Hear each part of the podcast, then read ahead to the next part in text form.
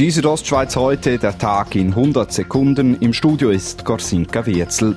Die Wettbewerbskommission will laut der NZZ am Sonntag in den nächsten Tagen einen weiteren Entscheid zu Preisabsprachen von Bündner Baufirmen vorlegen. Betroffen sind über ein Dutzend Straßenbaufirmen. Mit neun der Firmen hatte sich der Kanton Graubünden im Juni auf eine Vergleichszahlung geeinigt.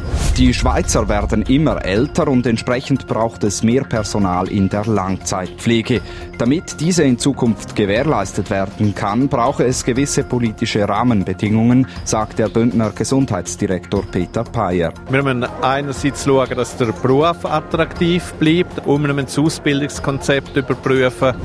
Mit einer neuen Kampagne wirbt Graubünden mit den Steinböcken Jan und Jatschen nicht nur um Feriengäste, sondern auch um Arbeitskräfte. Regierungsrat Markus Kaduff sagt, Wir stehen in einem harten Wettbewerb international, nicht nur um Gäste, sondern auch um Fachkräfte und um Unternehmungen.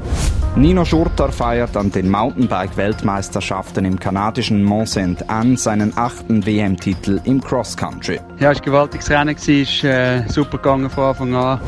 Die Südostschweiz heute, der Tag in 100 Sekunden, auch als Podcast erhältlich.